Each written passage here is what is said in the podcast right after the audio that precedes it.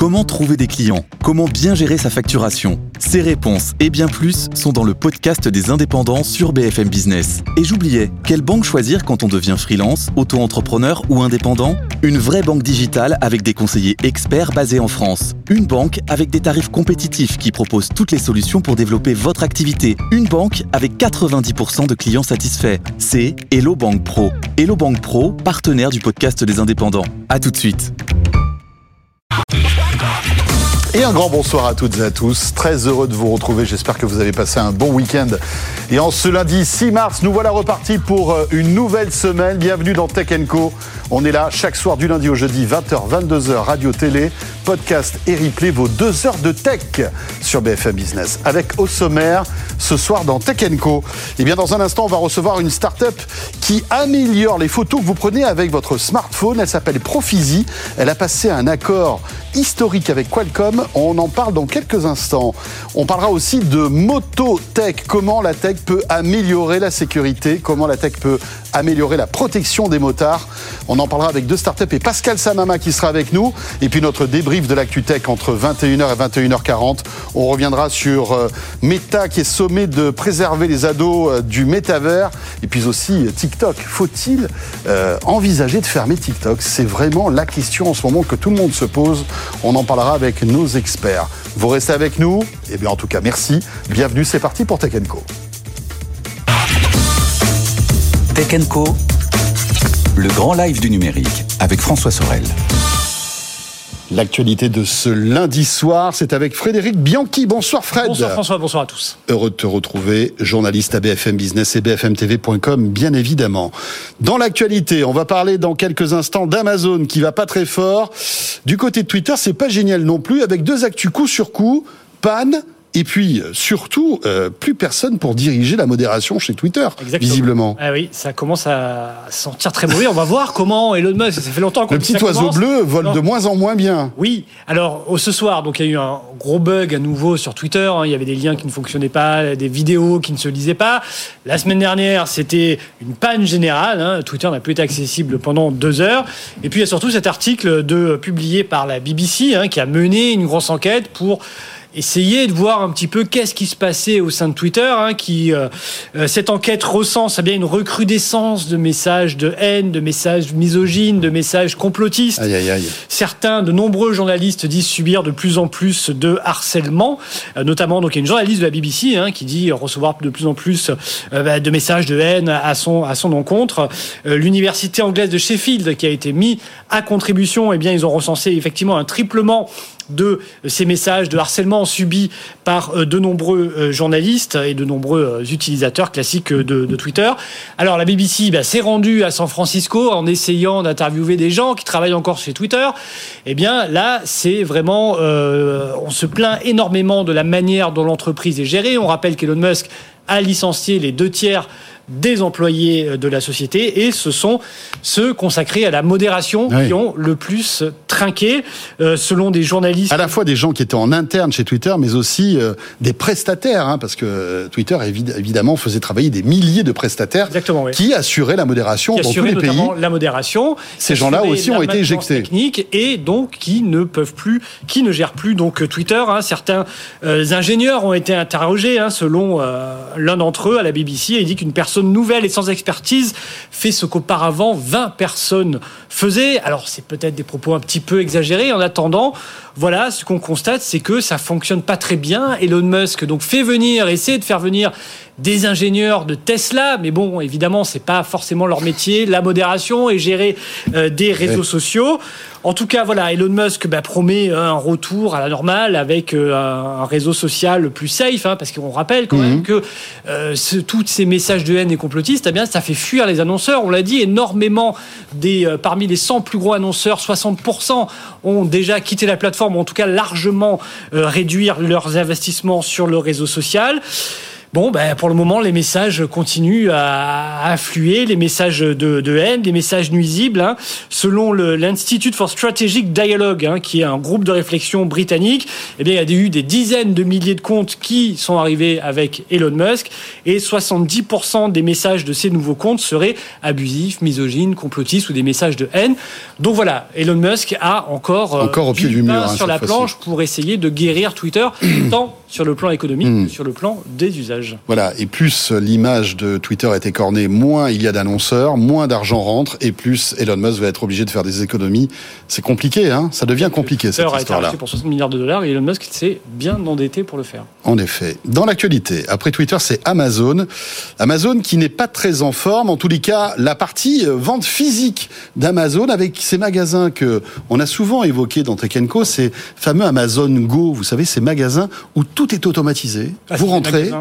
Vous, vous, prenez euh, tout ce que vous voulez et vous ressortez et votre smartphone euh, se gère de, enfin gère tout, tout, tout, tout, le panier en quelque sorte. Exactement, un magasin où on repart sans payer. On est Ultra technologique, bien sûr, comme endroit. Et euh, où énormément de capteurs permettent de voir quels sont les produits que vous achetez, tout ça.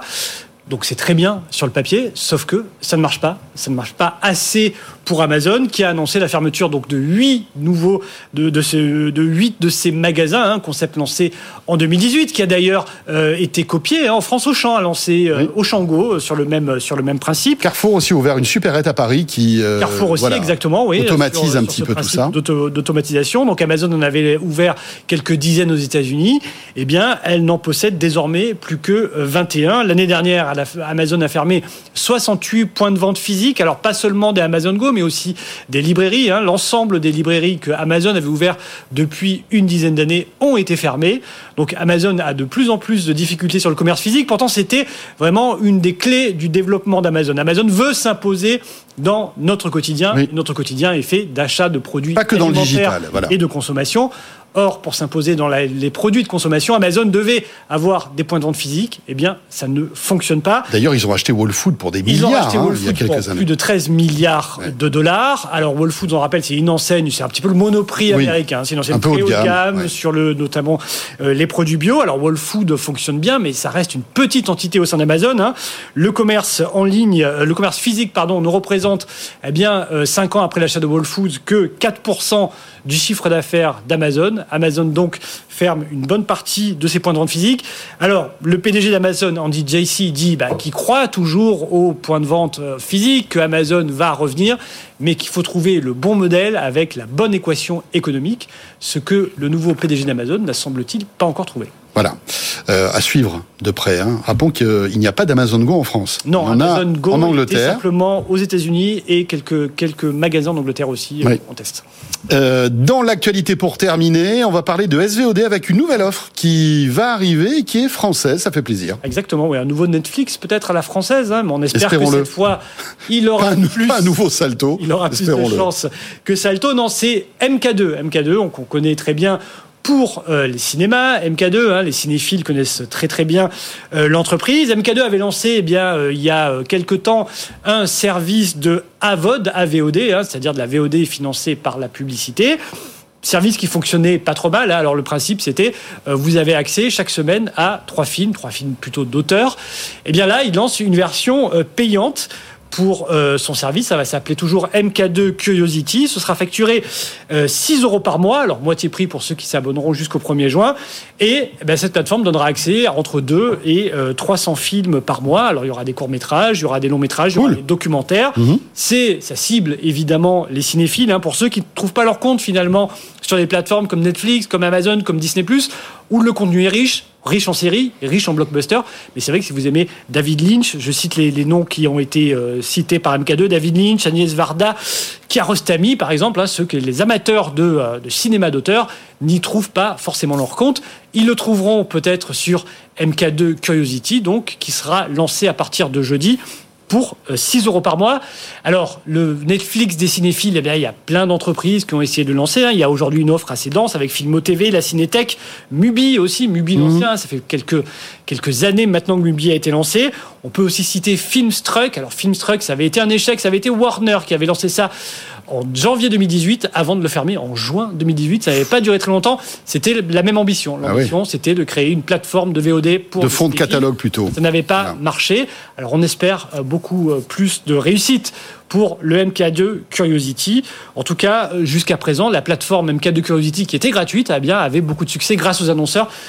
Aux annonceurs du luxe, c'est un petit peu le public que cible aujourd'hui MK2, la société française de cinéma. Voilà, MK2 qui euh, aussi a de très très belles salles, notamment à Paris, À avec Paris. une une salle, euh, un, un hôtel cinéma qui s'appelle euh, l'hôtel Paradiso où vous pouvez euh, euh, dormir dans une petite salle de cinéma. C'est quand même Si le incroyable. film vous C'est- ennuie, vous pouvez aller euh, vous allez vous vous coucher. pouvez dormir dans la salle d'à. Non, mais c'est- le, le concept est assez intéressant.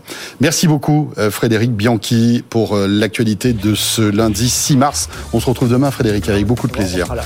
Euh, et vous restez avec nous, Co revient dans un instant avec, euh, eh bien voilà, une pépite française encore une fois qui travaille euh, dans euh, tout ce qui est data et euh, qui s'appelle Prophésie et qui travaille avec Qualcomm et avec les principaux constructeurs de smartphones pour améliorer la qualité de nos photos.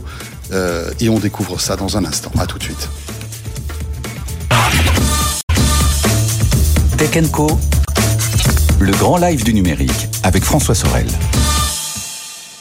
Dans un instant, une belle levée de fonds d'une boîte que vous connaissez sans doute, que vous utilisez, que vous utilisez peut-être. Il s'agit de Spareka. Geoffroy Malater sera avec nous dans un instant. Mais auparavant, comme promis, on va découvrir Prophésie avec Lucas Vert qui est avec nous. Bonsoir Lucas. Bonsoir. Vous êtes le cofondateur et PDG donc de Prophésie. Euh, et à l'occasion du Mobile World Congress, ce grand salon dédié à la téléphonie mobile qui, s'est, qui a fermé ses portes il y a quelques jours, eh bien vous avez officialisé ce partenariat avec Qualcomm, le géant quand même du processeur. Hein. Euh, Voilà, aujourd'hui dans votre smartphone. euh, il y a forcément un petit bout de Qualcomm quelque part, et donc vous avez passé un accord avec cette boîte euh, donc très puissante pour améliorer la qualité des photos sur nos smartphones. Présentez-nous Prophésie et euh, ce que vous y faites. Très bien. Donc, euh, j'ai créé Prophétie il y a huit ans à Paris. Nous développons chez Prophétie des capteurs de vision qui fonctionnent comme l'œil humain. Donc, notre capteur, au lieu d'acquérir des images une après l'autre, comme le fait voilà la caméra qui est en train de nous filmer, avec beaucoup de données qui est redondante, donc inutile, notre capteur, comme euh, l'œil humain, n'acquiert que l'information de ce qui change. Donc, quand vous m'observez en ce moment, par exemple, vos yeux n'envoient pas l'image complète de ce qui bouge pas, mais seulement ce qui change. Donc euh, les mains qui bougent, euh, mes yeux qui clignotent, etc. Donc C'est-à-dire cela que permet- mon, cerveau va se, co- va se concentrer sur ce qui bouge en Bouge, quelque sorte et va oublier tout ce qu'il y a tout autour. Tout à fait. Donc cela permet de réduire la quantité de données de manière euh, extraordinaire et ensuite d'avoir une acquisition beaucoup plus, plus rapide. Donc euh, 100, 1000, parfois 10 000 fois plus rapide qu'un capteur d'image classique. Et donc nous avons utilisé ce principe d'acquisition dans le monde de la téléphonie mobile pour améliorer la qualité d'image et pour euh, euh, donc aller corriger une des problématiques majeures dans la photo, c'est-à-dire le flou des bougets. Le flou. De bouger, Alors attendez, donc ça c'est quand on fait du sport par exemple. par exemple. oui. Euh, voilà, on va faire un, un geste rapide. Le, le- le- le capteur photo va prendre une, une- une image et vous allez corriger ce flou en quelque sorte. Oui, donc euh, je l'explique. euh, le principe de fonctionnement d'un capteur d'image classique, c'est en fait euh, le capteur se ouvre et se referme pour aller récupérer de la lumière pendant un certain intervalle de temps qu'on appelle un temps d'exposition.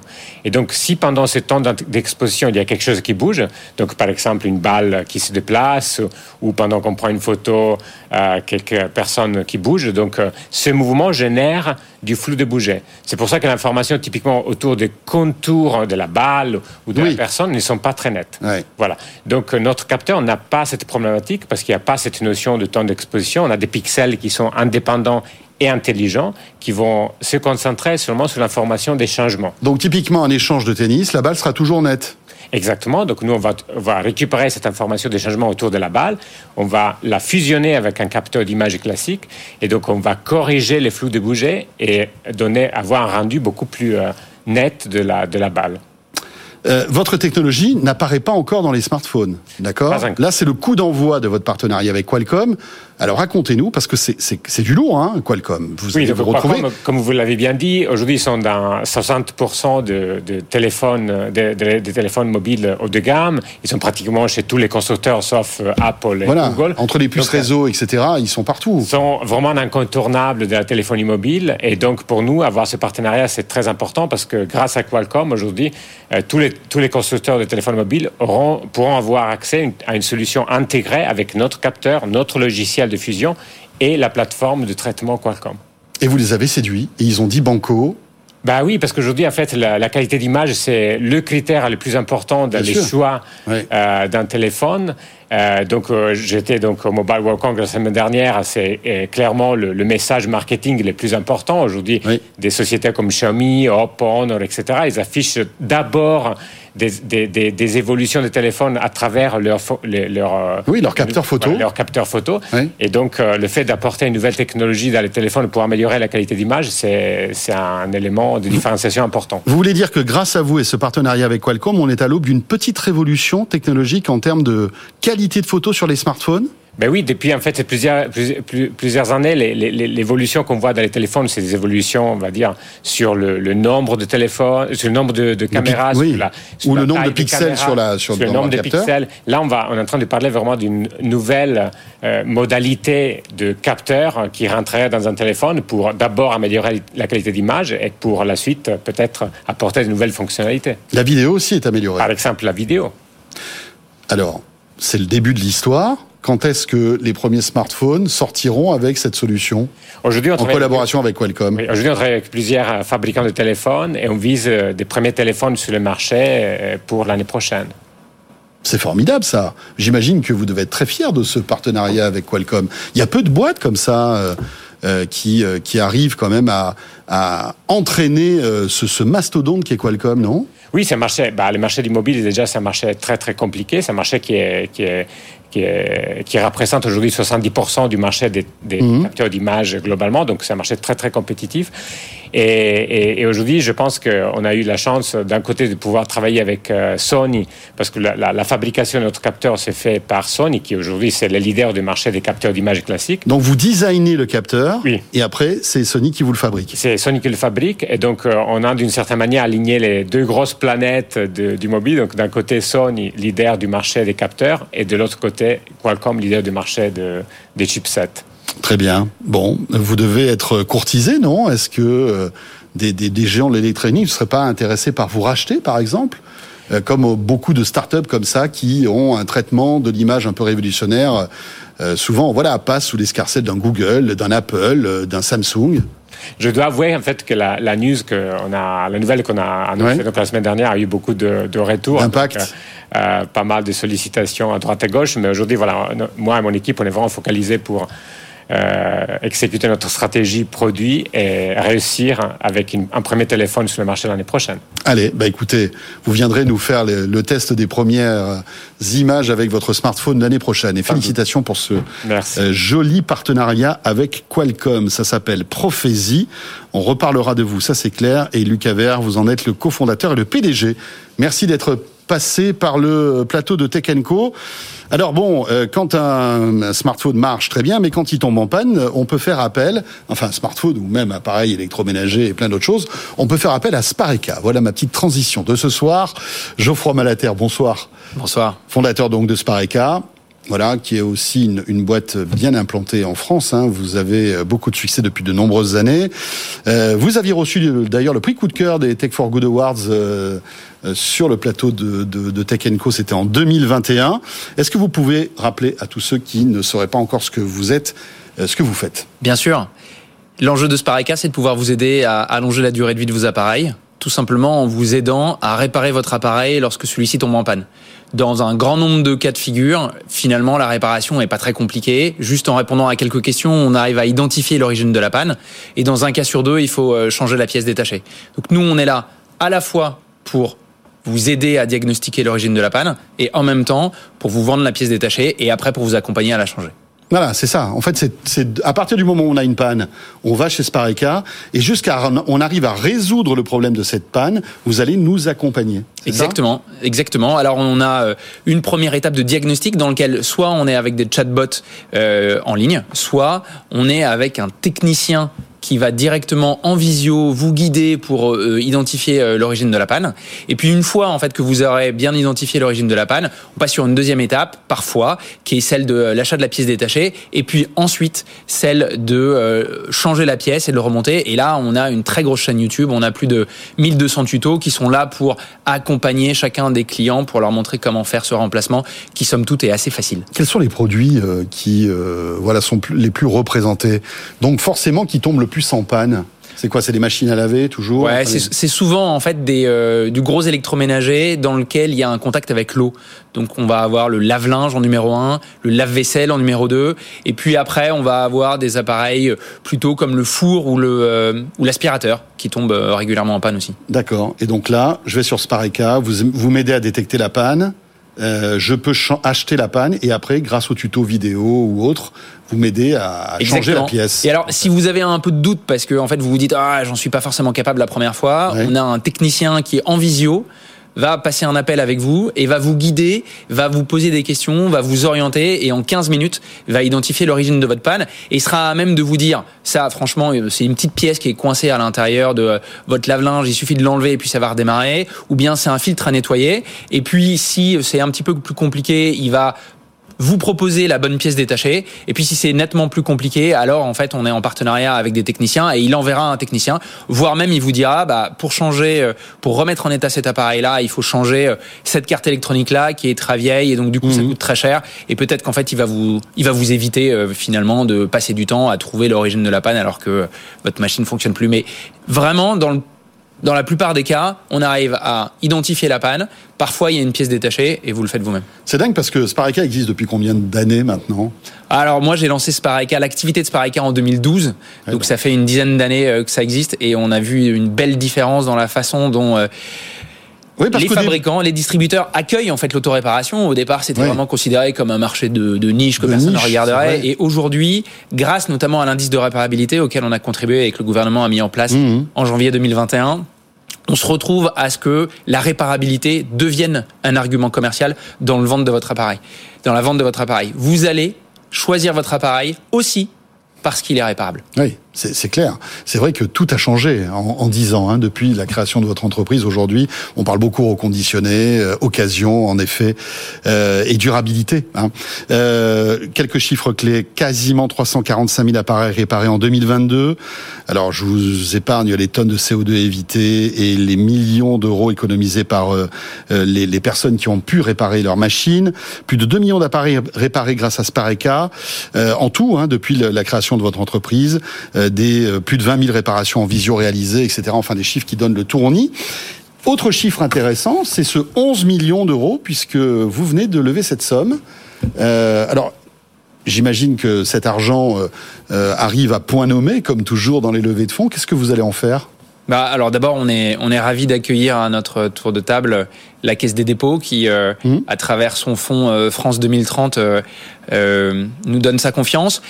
Aujourd'hui, euh, Spareka est devenu une, une, une plateforme, à la fois une plateforme pour les techniciens qui vont faire de la visio, et c'est euh, c'est euh, unique en France, et puis en même temps une plateforme, une marketplace pour pouvoir vendre des pièces détachées sur l'ensemble des univers de la maison et du jardin.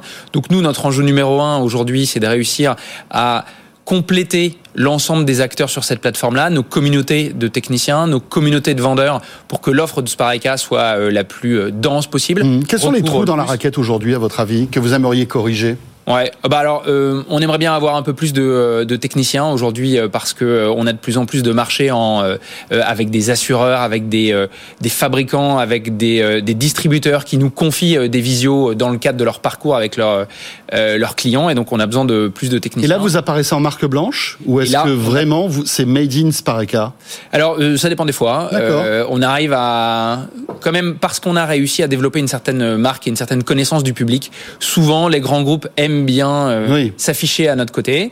Et puis euh, parfois, lorsque c'est un besoin impérieux de leur part de garder la main sur le parcours, eh bien dans ce cas-là, et notamment c'est le cas souvent des distributeurs, ils préfèrent euh, nous avoir en marque blanche. Mais le, le technicien, lui, va, va parler au nom de Spareka bien souvent. Donc voilà, c'est 11 millions pour booster. Pour euh, booster un nos peu, euh, voilà. exactement et puis pour continuer à investir dans le euh, dans notre marque euh, aujourd'hui il y a pas beaucoup de marques de réparation on pense sincèrement qu'il y a de la place encore pour réussir à être connu du grand public Mhm. à euh, générer Ouais. un réflexe pour que chacun puisse au moment où il a une panne penser à Spareka et faire en sorte que euh, avant de changer son appareil il aille sur la plateforme identifie euh, Ouais. directement euh, sa pièce gaffe, sur notre sur notre site internet spareka.fr Petite question, parce que tout à l'heure vous parliez de chatbot et ça me fait penser à ChatGPT. J'imagine que vous regardez quand même tout ça de près. Est-ce que ChatGPT va pas révolutionner finalement le SAV des produits électroménagers à terme? Alors évidemment, on a fait quelques tests. On est allé sur ChatGPT avant que ce soit un peu plus euh, fermé. Alors il y a vraiment euh, plusieurs sujets euh, là-dedans. D'abord, il y a en effet il y a un sujet de diagnostic. Et quand on pose la question à ChatGPT, en fait, on voit qu'il va chercher un certain nombre de données et il a du mal à aller profondément en fait euh, dans le sujet. Donc il va avoir des réponses somme toute assez standardisées, ce qu'on pouvait déjà trouver euh, sur Internet. Et puis de l'autre côté, on a des sujets de contenu assez rapidement. Nous, on a des centaines de milliers de pages produits et on se retrouve à avoir peut-être 10 000, 15 000 fiches produits d'une courroie de lave-linge sur lequel parfois il faut faire un peu de contenu. Et là, on se rend compte que ChatGPT peut aussi nous aider, euh, aider. parfois. Donc, euh, moi, je pense sincèrement que notre chatbot, en fait, évidemment, euh, il sera dopé à un moment ou un autre à euh, des Oui, et puis le rendre peut-être plus convivial, parce que Rendre plus les convivial. chatbots, alors je vais pas tester le vôtre, mais la plupart du temps, c'est quand même une expérience qui est qui est assez déceptive. Euh, et j'imagine que là, ChatGPT peut apporter quand même un peu plus de Ouais, un peu plus de euh, convivialité, un peu plus de convivialité euh, et d'humanité en quelque sorte dans les échanges. Voilà, on a hâte que l'API soit ouverte sur euh, tous ces sujets-là. Voilà, mais j'étais persuadé que c'était quelque chose qui euh, devait vous intéresser. Merci beaucoup Geoffroy, Geoffroy Malater, donc fondateur de Sparaka, avec cette actu, donc 11 millions d'euros de levée ces derniers jours. Vous restez avec nous, bientôt 20h30, on va retrouver l'info éco et Tech Co revient juste après. On va parler moto et tech, comment protéger, comment sécuriser encore mieux les motards grâce à la technologie. On vous fera découvrir deux startups qui sont spécialisées là-dedans et puis on sera avec Pascal Mam- Samama, notre journaliste spécialisé dans ce domaine. Juste après donc l'info. À tout de suite. Tech Co, le grand live du numérique avec François Sorel. Et comment améliorer la sécurité des motards grâce à la tech On va en parler avec nos invités et j'accueille Pascal Samama de la rédaction de BFM Business. Salut Pascal. Bonsoir François. Ravi de te retrouver Pascal. Bah, bien sûr, hein, toujours Motard, aussi. Fan de voitures et évidemment tu t'intéresses à toutes les technologies qui gravitent euh, dans ce domaine. Je vous présente aussi les deux startups que tu as sélectionnées pour nous euh, ce soir, Pascal. Issam Tali, le fondateur et le directeur général de la société Tali Connected est avec nous. Salut Issam. Bonsoir François. Merci d'être là et Enzo Bouli est là aussi. Bonsoir Enzo Bonsoir François. ingénieur et fondateur d'Onix. Euh, alors, on va découvrir ces deux startups dans un instant. Vous allez voir, elles sont très pertinentes par rapport à ce domaine. Mais c'est vrai que on en parle peu, mais dans la moto, Pascal, les startups sont nombreuses pour améliorer justement la sécurité des motards. On, va évoquer ça dans une minute. Mais est-ce que ça serait pas finalement aux constructeurs d'innover dans ce domaine? Alors les constructeurs, ils ont un métier très particulier, très très centré, c'est améliorer les motos. Alors ils, assurent la sécurité des motards, ils l'améliorent tout le temps, mais avec des systèmes de freinage, avec des systèmes d'aide au pilotage, avec euh, des nouveaux pneus, des nouveaux matériaux, de nouvelles technologies qui aident à piloter une moto. Pour protéger les motos, il y a les équipementiers qui font des, des casques, des gants, des blousons, des chaussures, bref. Mais pour aller au-delà, parce que on, il faut aller au-delà, pour euh, pour être bien vu, pour bien voir, pour améliorer encore mieux la sécurité, eh ben, il y a une multitude de startups, il y en a de plus en plus, euh, qui, qui, qui développent des innovations parce que Pourquoi ces startups développent des innovations? Parce que généralement, c'est des motards qui savent de quoi ils parlent, qui savent de quoi ils ont besoin pour améliorer et pour développer des technologies. Alors on en voit souvent hein, dans les grands salons, style CES, bien évidemment, ou même l'IFA, avec toutes sortes d'objets connectés, hein, Pascal, liés aux motards. Bah, il y en a de plus en plus. Hein. Contrairement à la voiture, bien sûr, où dans la voiture, le constructeur fait beaucoup, beaucoup, beaucoup de choses grâce aux sous-traitants. Dans la moto, c'est des startups, comme je viens de le dire, qui dévoilent leurs innovations, bien sûr sur les salons spécialisés dans la moto, mais aussi sur les salons technologiques. Alors il y a l'IFA, il y a le CES, et aussi pourquoi ces salons-là? Parce que la plupart du temps, ce sont des objets connectés. Connectés à quoi? Connectés à des smartphones. Et le smartphone est devenu le hub central depuis qu'il a été lancé, on s'en rappelle, par Steve Jobs. Mais bien sûr. En 2007. 7. Voilà. 2008, l'iPad. Non, c'est 2010, là. 2011, là. 2011, tu as raison, tu as tout à fait raison. pardon. Et c'est vrai qu'au CES, on voit plein de, de j'allais dire des gadgets, mais c'est plus que des gadgets, des airbags hein, euh, qui, euh, il y a des connectés, des chutes. il y a des euh, applis même. il y en a une que j'aime bien, que tout le monde connaît, c'est Liberty Rider, qui, qui permet d'organiser un, un road trip, enfin un voyage à moto, et en cas de chute, en cas d'accident, d'appeler hmm. immédiatement les secours automatiquement sans qu'il y ait rien à faire. Voilà. Et puis alors il y a d'autres euh, innovations. Hein. On connaît euh, forcément Cosmo, par exemple. On connaît Cosmo, bien sûr, qui est déjà venu ici, qui fait un, éclairage connecté. il y en a une que j'aime beaucoup aussi, c'est iRide. iRide, c'est quoi? C'est un micro-écran qui est placé juste devant l'œil et qui permet de voir comme si on avait un casque connecté de pilote de chasse ou de pilote de Formule 1. Bref, il y en a. Il y a beaucoup, beaucoup d'innovations, dont les deux qu'on va nous présenter ce soir. Eh bien, parfait. Merci pour ce petit euh, apéritif sur notre sujet, Pascal. Euh, on va commencer par vous, Issam. Donc Issam Tali, euh, fondateur et directeur général de la société Tali Connected. alors, expliquez-nous ce que vous faites. Vous êtes venus tous les deux avec de très jolis casques qui ne sont pas évidemment les mêmes. Hein. Issam, allez-y. Tally Connected est une euh, start-up euh, spécialisée dans des solutions justement qui vont euh, aider la communauté des deux et trois roues motorisées à améliorer leurs conditions de sécurité. On a conçu et développé nous un casque de moto intelligent et connecté dans lequel on a intégré une, une innovation pardon, majeure qui est les LED qui reproduit de manière synchronisée les clignotants mais aussi les feux stop. Et on a en fait toute une série de fonctionnalités, comme le soulignait un petit peu euh, Pascal, mhm. avec euh, la connexion smartphone, où on est connecté au Smart Assistant, et ce qui permet euh, de piloter toutes ces actions de communication. Je pense notamment aux émissions et réceptions des appels de manière intuitive via la commande vocale, par exemple. Mais alors, on, va se focaliser sur, sur, le, sur le casque. Comment ça marche? Comment euh, je vais pouvoir indiquer au casque que je tourne à droite, ou bien que je tourne à gauche, ou que je freine? Enfin, euh, comment ça fonctionne? La, particularité de, cette solution, c'est qu'elle est complète. On a en fait un dispositif euh, avec une balise de sécurité comme celle-ci, qui vient se plugger sur n'importe quel modèle euh, de moto et qui est compatible donc tout constructeur et qui va collecter toute la data de l'environnement mais aussi de la moto. Et grâce en fait à une connexion euh, via Bluetooth avec le casque, on retranscrit de manière synchronisée ah, les clignotants mais aussi le feu. Et vous l'aurez compris François, c'est que nous avons un objectif double, c'est à la fois accroître la visibilité pour renforcer la sécurité, mais aussi mieux communiquer avec les autres usagers de la route. Ça permet de garantir une forme de sérénité avec euh, d'autres utilisateurs comme les automobilistes, puisqu'ils vont anticiper leur comportement routier une fois qu'ils auront les, les, indications de changement de direction, par exemple, ou de ralentissement avec le feu stop.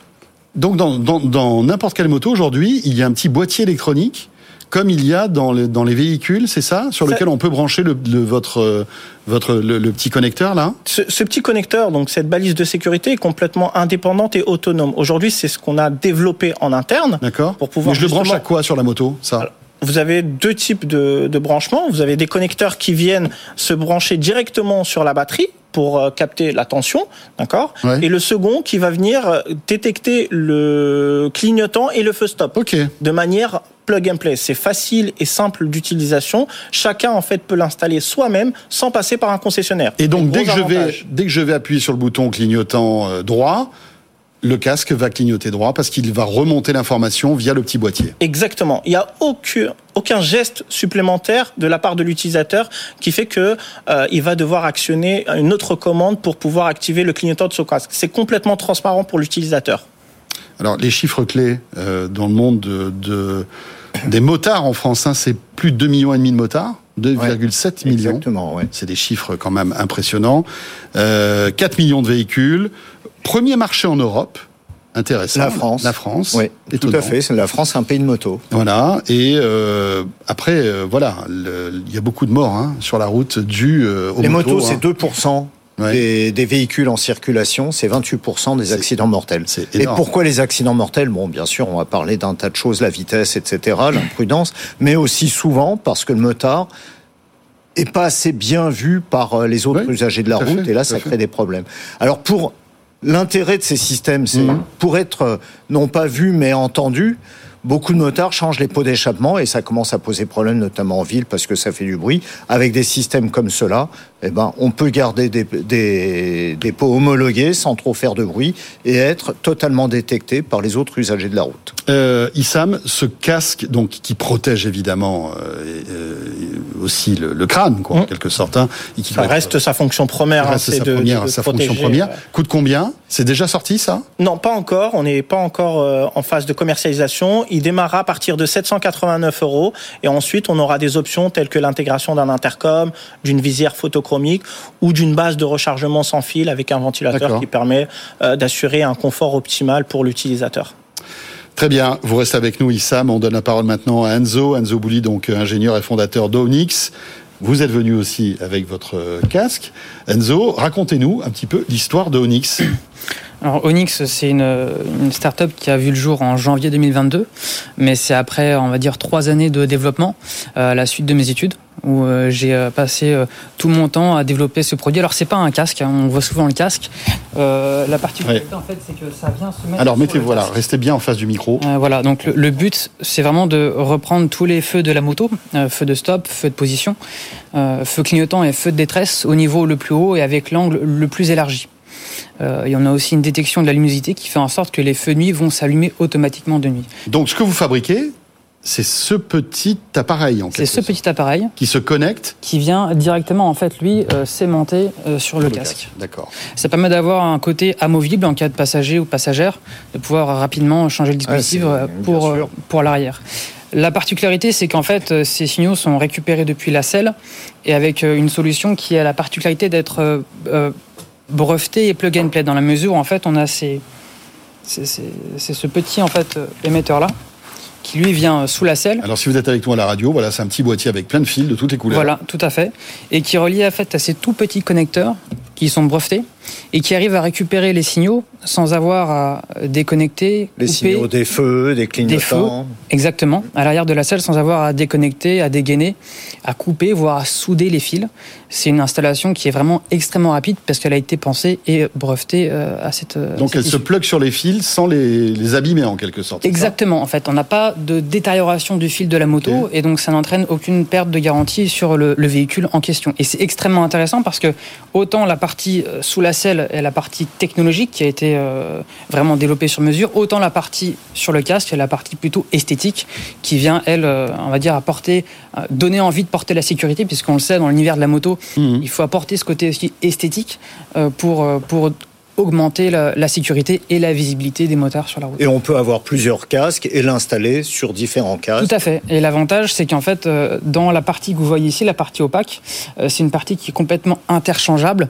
Ce qui signifie que demain, j'ai un casque blanc, euh, carbone, beige. Euh, Je peux changer cette coque, la déclipper Ah. et remplacer la coque sans avoir à racheter un autre produit. Ça permet d'avoir une adaptabilité aussi au style euh, du motard. La question qui tue, est-ce que c'est compatible avec tous les casques? 95% des casques, sachant qu'en fait, euh, la plupart des casques ont une courbure naturelle déjà qui permet d'accueillir le produit.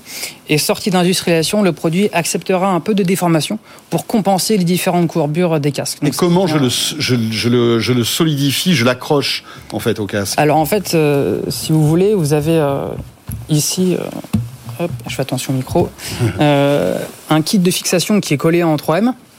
Donc qui n'a pas d'impact sur la peinture du casque par exemple et qui intègre en fait des aimants en néodyme et qui permettent ensuite de venir directement aimanter le produit. D'accord.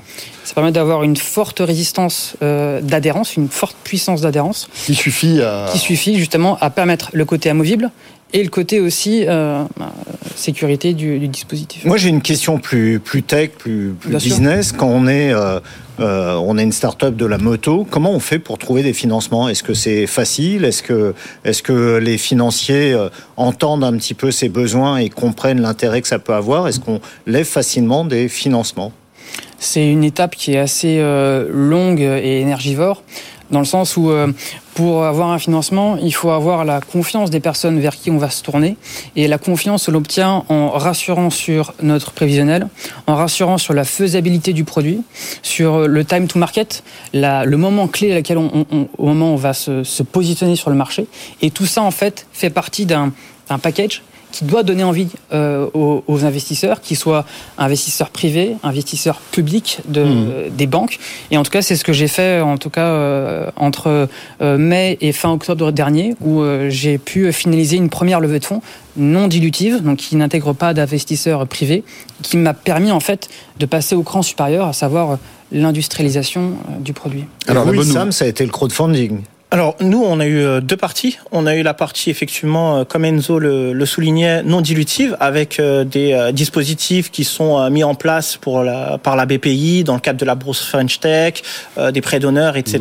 On a la chance de pouvoir bénéficier de ces solutions-là. Une fois qu'on a passé ces étapes et qu'on a finalisé le premier développement de notre balise de sécurité, effectivement, on a dû, bah, comme un autre acteur d'un- d'une autre industrie, faire ses preuves. C'est-à-dire qu'on a, on nous a demandé en fait des métriques, des indicateurs de performance. Bien sûr. Et c'est comme ça qu'on a euh, démontré donc une traction du marché en faisant du crowdfunding, donc du financement participatif, mais sous forme de prévente. C'est-à-dire qu'aujourd'hui, on a mis en place des précommandes sur une star, euh, une, une euh, comment dirais-je, une Plateforme une plateforme, c'est le terme que je cherchais, une plateforme en fait spécialisée qui bah, contre en fait moyennant une, une réduction avec un- une livraison ultérieure participe indirectement justement à euh, ces chiffres et qui permet de nous donner euh, justement des, des, des, des- indicateurs à des investisseurs qui seront eux plus intéressés par ce type de d'informations que euh, sur le projet. Voilà, et on, et on sait qu'il est toujours très compliqué pour les investisseurs de se projeter sur des produits hardware. hein. Autant le soft, c'est plus facile. Le, soft, hardware, ça parle. ça nécessite évidemment euh, beaucoup Il y a de beaucoup moteurs. Hein. Évidemment. Merci beaucoup à tous les deux. Et à noter que la solution Onyx est déjà en précommande. hein. Oui, tout à fait. Actuellement Voilà. en précommande. Merci. Merci beaucoup à tous les deux. Merci Sam Tali et merci Enzo Bouli et merci Pascal Merci pour cet François. éclairage et ce sujet très intéressant sur la tech et les motards. Allez, direction New York maintenant et on retrouve Sabrina Cagliozzi pour euh, eh bien, notre rendez-vous WhatsApp New York juste après cette petite pause. Tech Co. What's up New York Et voilà, Sabrina Cagliozzi est avec nous pour une nouvelle semaine qui débute. Bonsoir Sabrina, ravi de te retrouver. Bonsoir François. De même. Et on va commencer par une bonne nouvelle, tiens. Enfin, bonne nouvelle. Pour tous ceux qui viennent d'acquérir une Tesla, c'est pas une bonne nouvelle. Mais pour tous ceux qui souhaitent peut-être s'en offrir une, c'est une bonne nouvelle. Sabrina, raconte-nous. Ah oui, Tesla qui nous annonce une ré- nouvelle réduction à la baisse, euh, révision à la baisse du prix de certains de ses modèles. Modèle S, modèle X, ce sont les modèles les plus chers sur le marché américain. Ainsi, la version de base du modèle S revient désormais à 89 990 dollars. C'est un repli de 5% ou un rabais de 5 000 dollars. Le, la modèle X accuse de son côté la, la plus forte baisse avec une réduction de 10 000 dollars. Euh, la version de base revient ainsi à 99 990 dollars quand même. C'est une- un rabais de 9%. C'est le deuxième ajustement de Tesla à la baisse depuis le début de l'année. En janvier, on en avait parlé déjà ensemble, Tesla avait réduit le prix de ses modèles Y de 20% de son modèle 3, s'élant de 14% en renouvelant la. Euh, Elon Musk cherche euh, bien sûr à renouveler son exploit euh, sur ces modèles les plus onéreux qui n'ont représenté que 4% de ses livraisons mondiales en 2022. Bon, ce n'est pas vraiment une surprise non plus, puisque ça fait quand même des mois que Elon Musk, le patron de Tesla, nous parle de sa stratégie commerciale agressive basée sur la baisse des prix, donc est destinée à stimuler la demande. Je cite, le désir des gens de posséder une Tesla est extrêmement élevé. Le facteur limitant est bah, leur capacité à payer pour une Tesla, euh, avait-il a-t-il déclaré la, semaine dernière lors de la journée des, investisseurs euh, de, Tesla. Rappelons quand même que l'année dernière, euh, le groupe avait vu sa, la demande se, se refroidir en raison d'un contexte bien particulier, de l'inflation. mais Tesla voit également une concurrence qui est beaucoup plus prononcée, notamment en Chine, le menacer, de sorte qu'il doit bien sûr, réagir s'il ne veut pas se faire renverser. Les analystes voient dans ces nouveaux rabais les premiers signes d'une guerre des prix qui risque de coûter particulièrement cher aux autres constructeurs automobiles. Euh, Tesla réalise des, des, marges bénéficiaires de l'ordre de 20% sur ses ventes. Les marques classiques gagnent à peine de l'argent sur euh, leur modèle électrique euh, et les nouveaux acteurs spécialisés euh, euh, sur ce segment électrique ne disposent pas du même budget de Tesla. Bon, est-ce qu'ils n'ont pas trop le choix? Après la première, le premier rabais annoncé en, en, janvier dernier, Ford avait tout de suite annoncé qu'ils une réduction sur son modèle de véhicules électriques de 8%. Euh, à Wall Street, bon, on a eu, on avait bien réagi initialement. Aujourd'hui, on est en, léger repli. Euh, bon, rappelons quand même que le titre Tesla est fondu de 65% en bourse en, de, en, en, 2022. Il se reprend euh, depuis le début de l'année, bah, aussi grâce à ces, rabais annoncés, euh, avec une hausse de 50%. Alors aujourd'hui, on est on est à contre-courant sur le titre Tesla, mais c'est dû euh, essentiellement à une note euh, de Morgan Stanley euh, qui a remplacé Tesla justement euh, par Ferrari sur ses stock picks, tu sais François, hein, ses, ses, valeurs, les valeurs préférées mhm. de, de l'analyste en bourse. Donc Tesla en, en, léger repli avec donc cette poursuite, la poursuite de cette euh, politique commerciale agressive pour doper la demande. Voilà, est-ce que cette euh, baisse de prix va traverser euh, l'Atlantique? Ça va être à suivre, tiens, ça va être intéressant de voir. Ouais. Sabrina, dans l'actu aussi. Alors, TikTok pleure, on le sait, hein, TikTok qui est montré du doigt euh, par tous les pays occidentaux. Euh, TikTok pleure, mais Snap qui rit parce que finalement, euh, toute cette déconfiture de TikTok réussit à Snap. Waouh, très très belle hausse pour le titre Snap, notamment euh, aujourd'hui, qui s'envole. Figure-toi de, allez, pratiquement 13%, euh, avec, euh, on n'avait pas vu ça tout simplement hein, pour Snap depuis le mois de novembre dernier. Bon, faut dire aussi que la, la pression monte quand même hein, ici euh, contre TikTok, avec euh, la, la progression au Congrès de ce projet de loi qui pourrait donc déboucher sur l'interdiction totale de la populaire application aux États-Unis, TikTok est, je cite, un cheval de Troie moderne du Parti communiste euh, chinois utilisé pour surveiller les, Américains exploiter leurs informations personnelles. C'est ce que nous disait la semaine dernière Michael McCall, qui est le président de la commission des, euh, affaires étrangères de la Chambre des représentants du Congrès américain. Cette commission a voté la semaine dernière, mercredi, en faveur donc euh, de ce projet euh, de loi euh, qui donnerait donc l'autorité au président Joe Biden pour bannir complètement TikTok. Il va être présenté au Sénat cette semaine. Normalement, une annonce dans ce sens devrait être faite demain. Notons que les mesures euh, affichant la fermeté des, États-Unis face à la Chine font partie des rares sujets qui rassemblent, hein, à droite euh, comme à gauche, euh, au Congrès, surtout après la, destruction du, ballon chinois supposé ex-espion. De nombreux élus américains considèrent la plateforme de vidéos courtes comme une menace pour la sécurité nationale. Ça profite donc aux réseaux sociaux. Avait profité euh, la semaine dernière directement euh, suite au passage au vote mercredi euh, du côté de la Chambre des représentants tant au titre Snap déjà mais à Meta également. Alors aujourd'hui c'est vraiment Snap qui en profite le plus. Bon c'est aussi un marché qui grimpe bien depuis ce matin avec de belles progressions pour les valeurs technologiques tout particulièrement dans le sillage d'une détente sur l'obligataire. Mais si on regarde la Snap belle hausse plus 13% Facebook aujourd'hui est en hausse quand même, hein, beaucoup moins que que Snap. Le titre Meta prend un petit peu plus de, allez, 1%. On est à 186 dollars 41. Affaire à suivre. Donc on devrait avoir du nouveau sur sur cette affaire dans le courant de la semaine. Oui, à voir aussi si euh, Instagram et Meta va profiter en fait de tout cela. Merci beaucoup Sabrina, Sabrina Cagliosi depuis New York. On se retrouve demain, bien sûr, toujours à la même heure, 20h50 sur BFM Business dans Tech Co.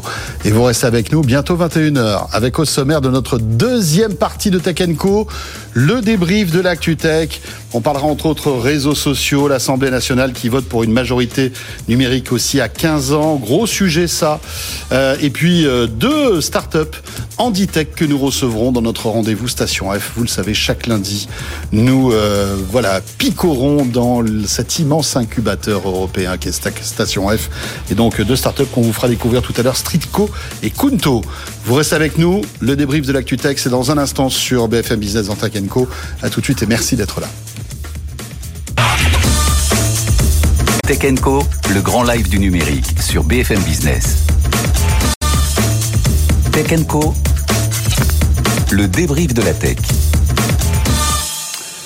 Voilà, le retour de Tech Co sur BFM Business et je vous présente nos débriefeurs de ce lundi 6 mars.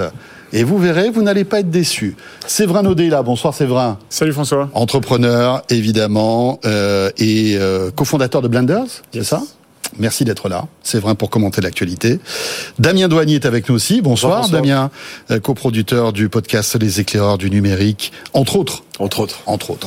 Et Fabrice Epelboin est avec nous aussi ce soir. Bonsoir Fabrice. Entrepreneur, enseignant, spécialiste de tous ces sujets liés à la tech. Messieurs, une actualité bouillonnante hein, entre Meta qui euh, se fait taper sur les doigts parce qu'il aimerait ouvrir euh, son métavers aux, aux ados et bah, le gouvernement américain dit non, non, c'est pas possible. La majorité numérique à 15 ans, euh, c'est ce que essaie de mettre en place le gouvernement, c'est-à-dire que vous avez moins de 15 ans, pas de réseaux sociaux, en gros, pour résumer. Hein. Alors qu'aujourd'hui, euh, pas que les réseaux sociaux. Sauf hein. si papa et maman donnent l'autorisation. Sauf si papa et maman. Par contre, 15 ans, pas de porno. Il faudra attendre 18 ans. Ce qui est voilà. Ah non, la majorité c'est. Bon, moi, bon, après non, mais après ça, on va pas rentrer dans ce débat. C'est le principe du, du, du, du, videur à l'entrée de la boîte, quoi. Voilà, rentre ou rentre pas. Exactement. Mais un videur décentralisé. C'est ça. Ben, on va on va découvrir ce videur décentralisé. Espérons qu'il est plus qu'il soit plus sympa que le videur euh, centralisé qu'on voit encore parfois dans les boîtes de nuit.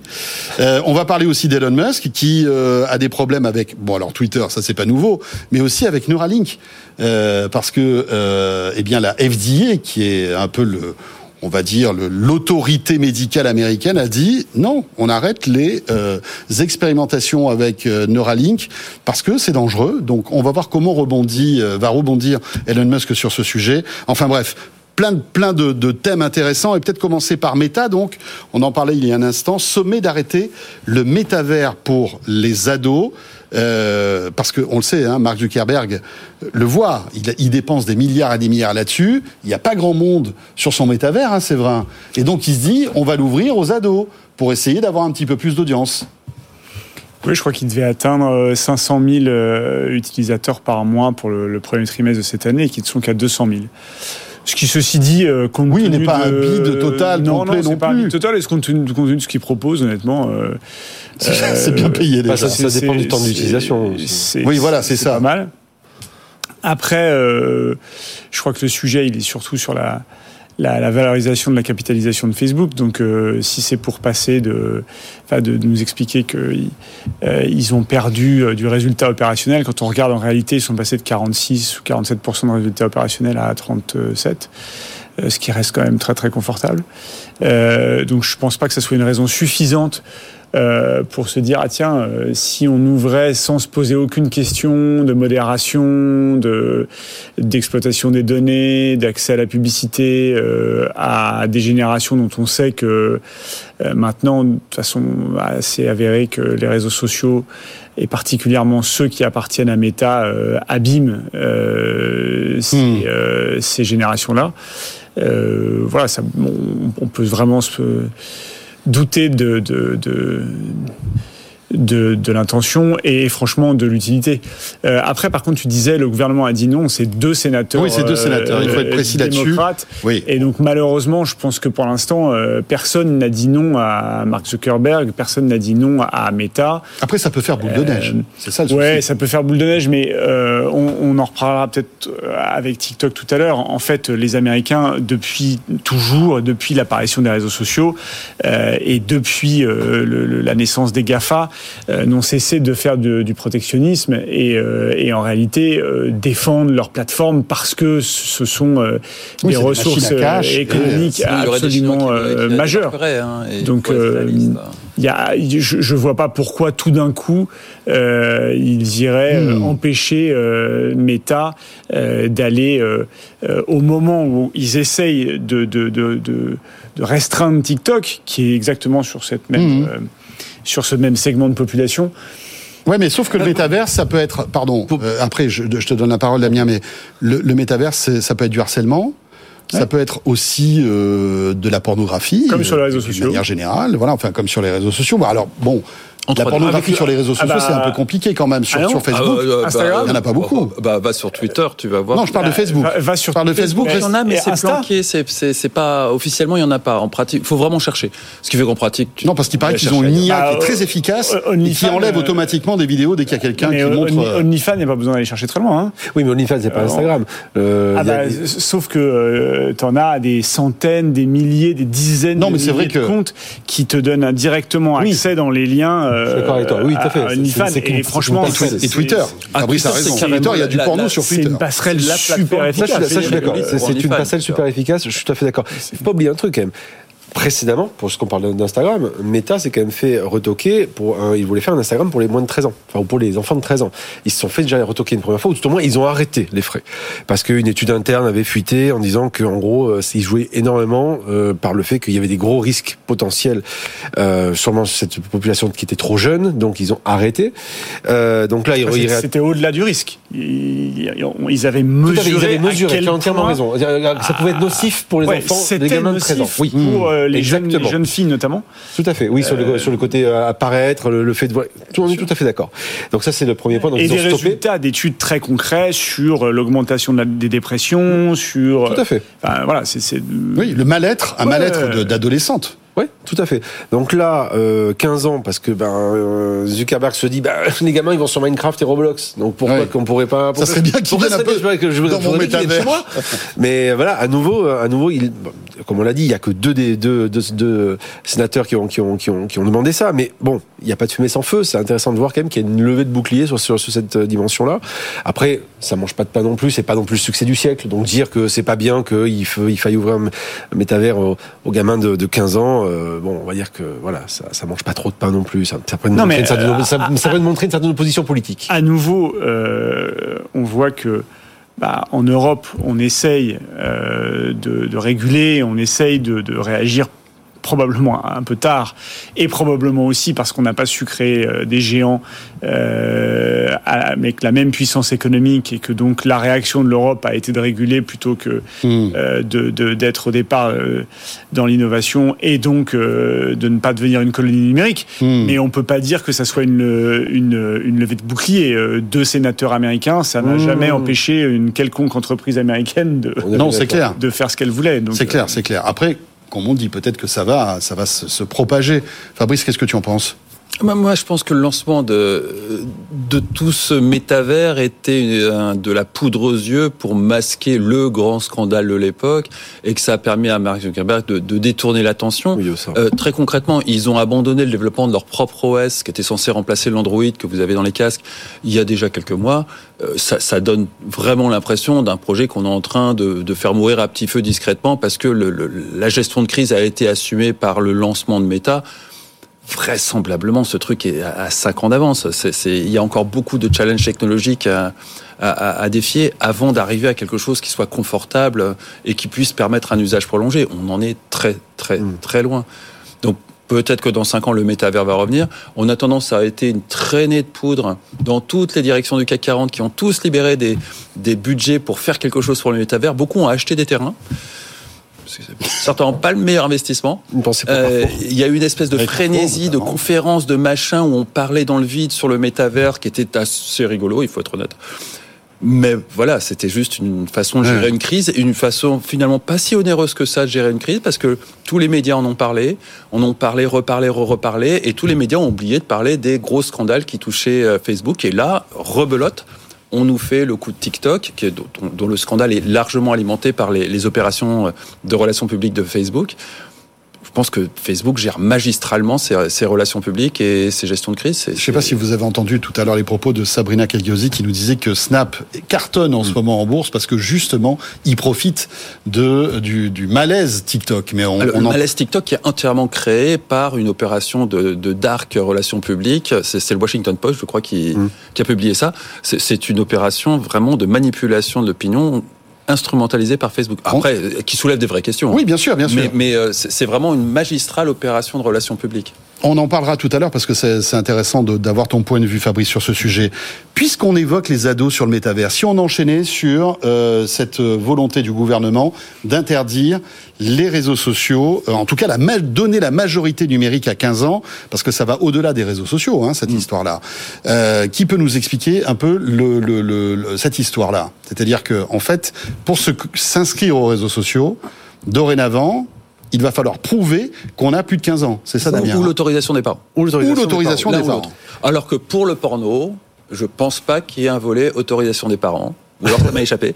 Mais a priori, l'objectif, c'est euh, interdiction du porno au moins de 18 ans, interdiction des réseaux sociaux, sauf dérogation parentale, au moins de 15 ans, ce qui pose une question de comment on vérifie l'identité et donc l'âge, sans violer les En droits effet. fondamentaux sur lesquels on est tellement attaché dans notre belle République. Eh ben, on a la réponse parce qu'on était avec le, ministre Jean-Noël Barrot il y a quelques minutes à peine. Et il Euh, a donné des, comment dirais-je, des pistes. Alors, il, a, il a glissé, finalement, il était dans le cadre d'une il a conférence. glissé des buzzwords. Euh, il est dans une conférence donnée dans le cadre de l'IDF Rights, donc qui est une- un institut mené par Jean-Marie Cavada. Et dans ce cadre-là, effectivement, au détour d'une phrase, il a glissé le fait que son grand sujet du moment, c'était effectivement de trouver le moyen de faire en sorte de ne pas avoir, en gros, à donner sa carte d'identité, donc en gros de ne pas, on va dire, franchir la question de l'anonymat, euh, tout en ayant la capacité de prouver l'âge et les différents éléments dont on on devait prouver, par exemple, la date de naissance et donc l'âge qui, qui en découle. Donc manifestement, ils réfléchissent à euh, un principe de donner une sorte de clé pour appeler clé publique, qui permet de valider le fait qu'on aurait tel âge. Et, euh, et en fait, il y aurait une validation, mais sans avoir besoin forcément de, mais- de, de montrer sa pièce, sa pièce d'identité. Voilà, au détour d'un- de la réponse Oui, qu'il a donnée. Alors, évidemment, c'était le mini. C'est un, un, amoncellement de buzzwords qui constituent des phrases où, visiblement il maîtrise pas du tout ces sujets techniques. Le, le- il, il a une- un, un- un doctorat en philosophie. Hein.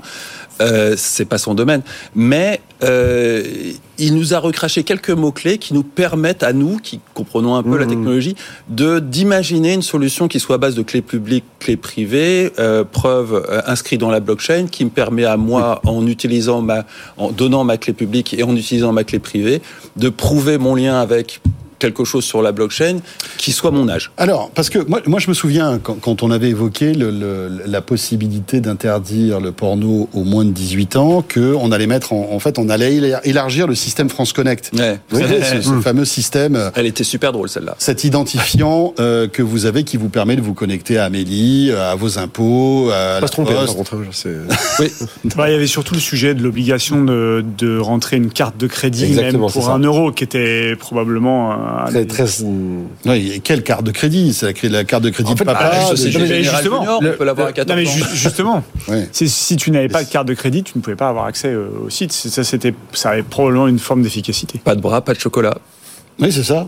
Et donc, euh, donc on, on part sur un autre système là. On part sur quelque chose qui n'a cette majorité, rien à voir. enfin que- numérique à 15 ans, n'est pas le même système que Ouais. pour vérifier qu'on a 18 ans pour accéder au film. Au, au- le, au- le- le problème de la carte de porno. crédit, de, de, de- du compte euh, IDNUM ou je sais pas quoi, le truc de l'État. Le, le problème, c'est que vous allez vous retrouver à donner votre consommation de porno à l'État. Et ça, il y a quand même quelques personnes qui se disent que c'est pas forcément une super. Alors moi j'avais cru comprendre qu'il y avait une double, euh, une double euh, authentification qui faisait que on n'arrivait pas Enfin, on savait que tu te connectais Non, à non. France Connect, mais qu'après on ne savait pas où tu allais, Non, parce que la deuxième, euh, en fait, en deuxième validation se faisait par justement le site pornographique qui n'était pas connecté. Non, ça n'existe pas. D'accord. Ça n'existe pas. Euh, Je suis pas un spécialiste, hein, donc. Par euh, contre, ils ont essayé de le faire croire, hein, mais ça n'existe pas dans la réalité euh, du monde technique. Euh, là, par contre, on a l'ébauche d'une solution qui pourrait effectivement respecter les, les droits fondamentaux tout en étant relativement sécure. Alors, il reste à voir comment ça va se construire. Oui, hein. attends, oui. Mais, mais en tout cas, c'était euh, sur une heure et demie de conférence, c'était le moment du, du scoop révélé. Oui, c'était assez Et- intéressant. Mais alors, qu'est-ce que vous, qu'est-ce que vous avez compris? Parce que c'était pas très clair. Excusez-moi hein, tout ah, à l'heure. euh, Vas-y. alors, dans- comment, dans comment, La savoir si un ado qui a euh, 15, plus de 15 ans peut se connecter sur euh, et s'inscrire sur les réseaux sociaux? C'est c'est toujours un exercice délicat, hein, parce qu'on a affaire à quelqu'un qui, à la façon de ChatGPT, est en train d'aligner des mots, des conjonctions de coordination pour faire des phrases qui sont grammaticalement parfaites. Euh, il faut lui reconnaître ça, Euh, mais qui ne sait absolument pas de quoi il parle. Euh, donc il faut recomposer à partir de un brief qui a été donné au ministre, un ministre qui comprend plus ou moins et qui ensuite le retranscrit dans une conférence. Et ce que nous avons compris, hein, c'est un exercice de téléphone arabe, euh, c'est que grosso modo, la preuve de la date de naissance va être inscrite dans la blockchain. C'est décentralisé, c'est Web3, Mhm. Oui, c'est parlez de ça, moderne, c'est bien. Euh, et que très concrètement, chacun d'entre nous euh, disposeront de le, le classique, clé publique, clé, clé privée, qui nous permettra de prouver un lien avec un élément inscrit dans la blockchain, qui à son tour prouvera à Pornhub ou YouPorn, selon ce que vous consommez, que effectivement vous êtes majeur.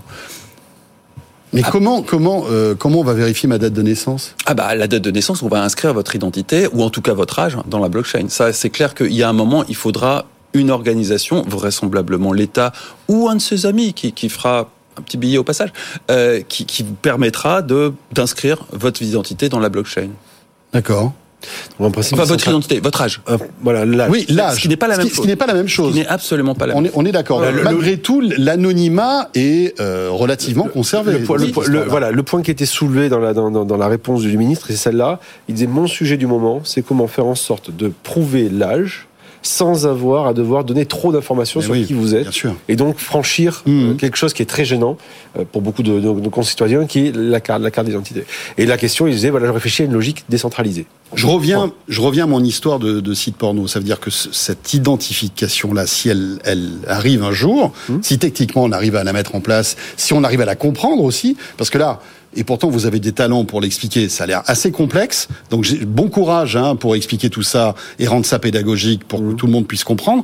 Tout pourrait identifier à la fois les adolescents, mais aussi les plus de 18 ans pour qu'ils puissent se connecter sur les Ah, sites ben, porno. Ça serait pour tout en fait. À terme, bien sûr. Euh, oui, oui, bien sûr. À, terme, mais c'est- malgré tout, c'est une excellente nouvelle. hein. Non, non, mais on, on était parti euh, Oui, vers oui, un oui. système comme la Chine où euh, très concrètement on décline son. Il y avait des voilà, il y avait des informations. Là, euh, il semble que le gouvernement ait entendu que peut-être grâce à TikTok, euh, que la Chine c'était pas fantastique et qu'il fallait concevoir des choses qui soient un peu plus respectueuses des libertés fondamentales. On parlera TikTok tout à l'heure. Hein, Et c'est objectivement une bonne nouvelle. On, on, on Hmm. y rigole là parce qu'on sort d'une conférence. Il y a Non, non, non, derrière, non, mais mais, c'est- une bonne vraiment nouvelle. c'est une bonne nouvelle. Non, c'est une bonne idée. Sur le papier, c'est une bonne idée. C'est vrai.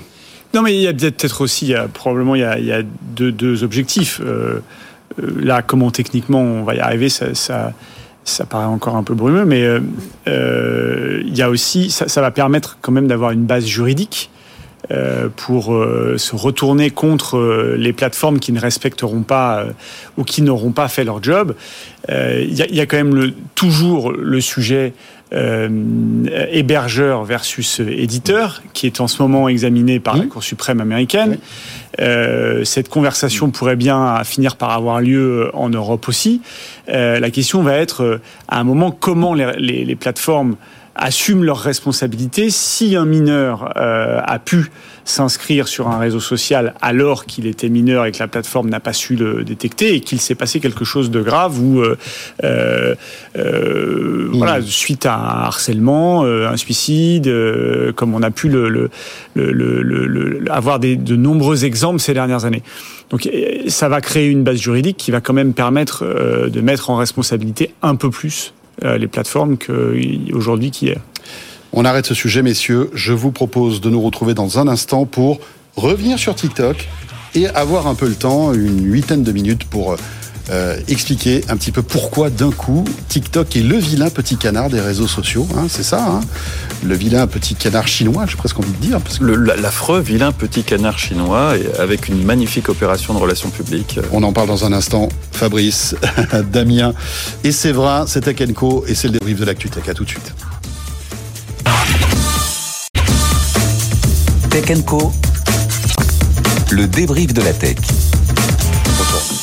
Voilà le retour du débrief de l'actu Tech euh, avec ce soir Séverin Audet, entrepreneur et euh, cofondateur de Blenders. Nous avons aussi Damien Douany, coproducteur du podcast Les éclaireurs du numérique, euh, qu'on vous invite à écouter, bien évidemment, à savourer, et Fabrice Epelboin, entrepreneur, mais aussi enseignant.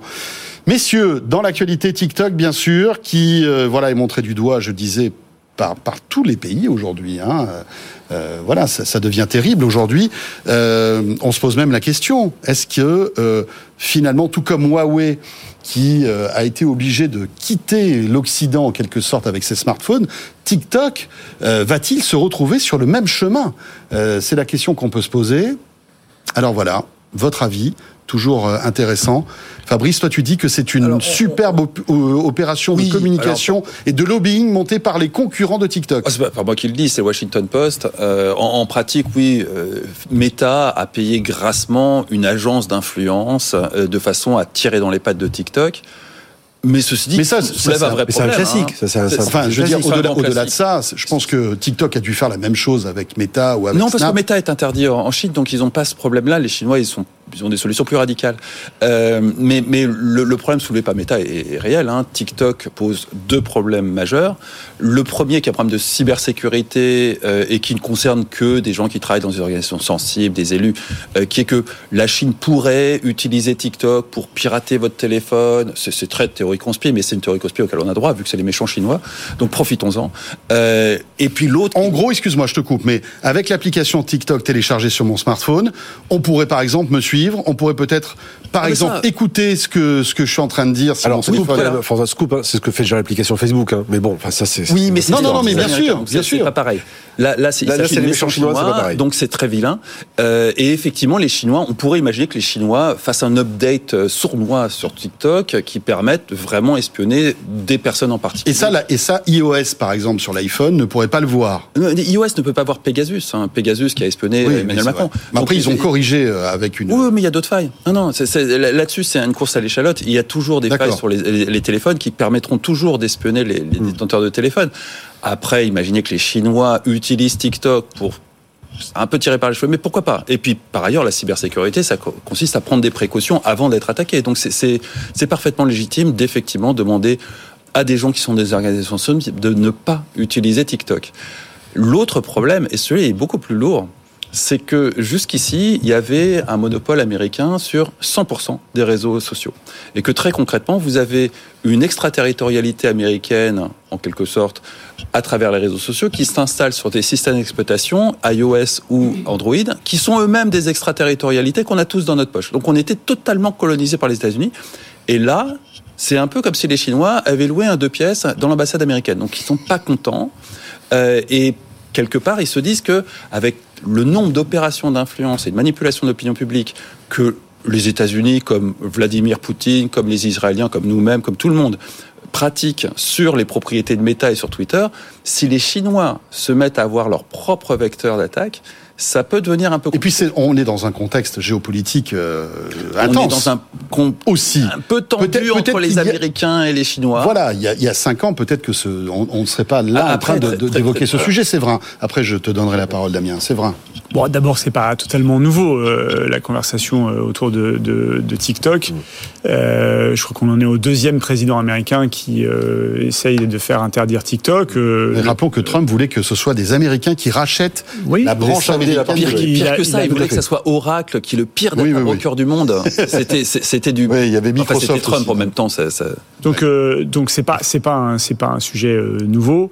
Euh, par ailleurs, euh, bah, on sait à quoi servent les réseaux sociaux. Les réseaux sociaux euh, servent à collecter des quantités phénoménales de données sur leurs utilisateurs.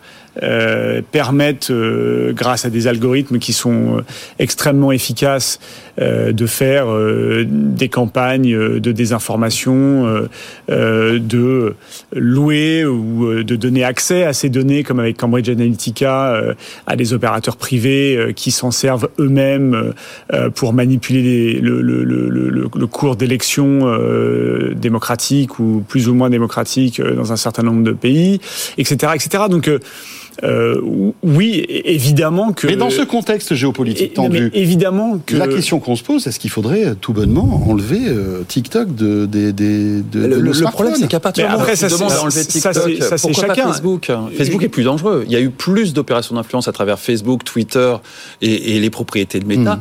Qu'à travers TikTok. À ce jour, on n'a pas identifié d'opération d'influence à travers TikTok. Alors qu'à travers Facebook, euh, on peut en faire un inventaire à l'après-vert. Et puis tu as un dernier levier. Le dernier élément, c'est l'aspect, je dirais, sanitaire. Quand je dis sanitaire, c'est l'aspect mental. On a du recul sur les usages grâce ou à cause des produits de méta, notamment, sur, depuis des années. Il suffit de regarder des, des- des documentaires euh, comme Derrière nos écrans de fumée ou autres qui montrent toutes les mécaniques intrinsèques pour... euh, c'est, c'est du crack. hein. Les, les algorithmes. c'est les algorithmes intrinsèques de ces plateformes qui sont Oui, les mécaniques de, qui sont directement euh, issues des, euh, des mécaniques de, de, de machines à jeu, euh, de machines à sous. Euh, Oui, qui, en fait nous envoie du, du sucre.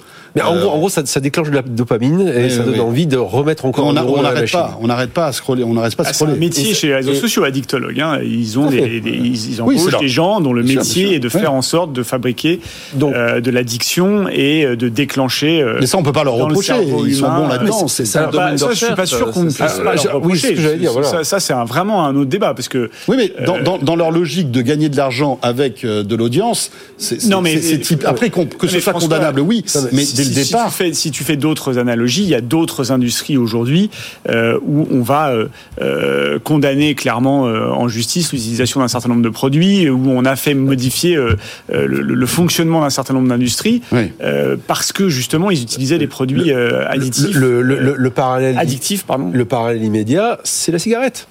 La cigarette est interdite à un, certain âge, et la cigarette, on- les, cigarettiers à l'époque ont été condamnés parce que justement ils mettaient des substances dedans pour redonner envie Hmm. de, de fumer. De fumer.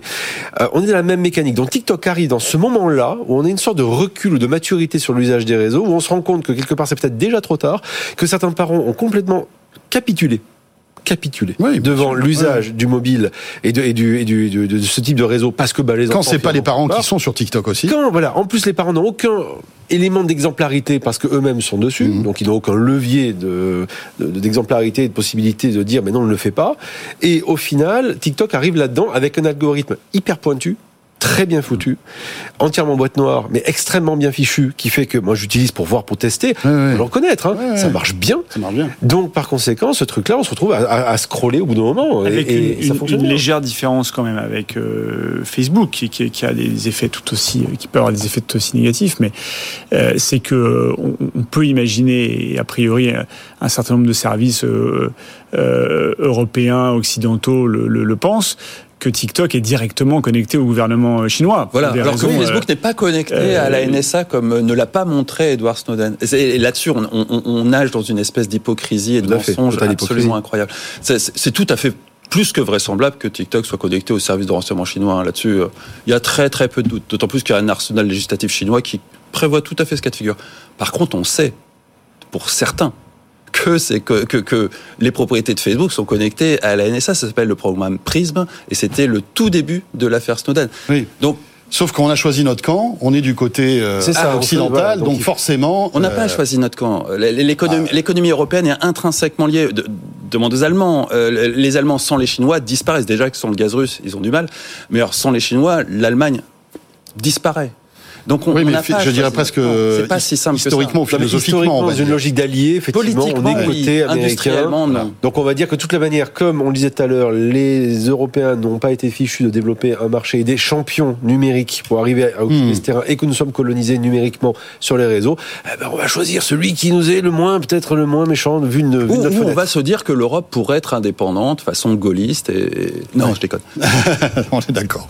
Euh, D'un coup, je me suis dit, ça y est, Fabrice pète un câble. Non, euh, c'était une blague. On revient dans un instant, bientôt 21h30, l'info écho, et on poursuit sur cette actu très riche euh, de ce début de semaine sur euh, BFM Business dans Tech Co. À tout de suite. Tech Co. Le débrief de la tech. Et le retour donc du débrief euh, avec, euh, je vous le disais, Séverin Naudet ce soir, Damien Douani et Fabrice Epelboin. Messieurs, donc Twitter maintenant. On a fait Meta, on a fait TikTok, un petit coup de Twitter quand même. C'est un peu le, le B à bas de Co quand même. Euh, avec euh, ce que disait Louis qui est édifiant. Hein. Il n'y a plus personne dans ce réseau. On a l'impression que c'est Titanic de la modération. En quelque sorte, on a un, un Leonardo DiCaprio qui est en train de, se, de couler.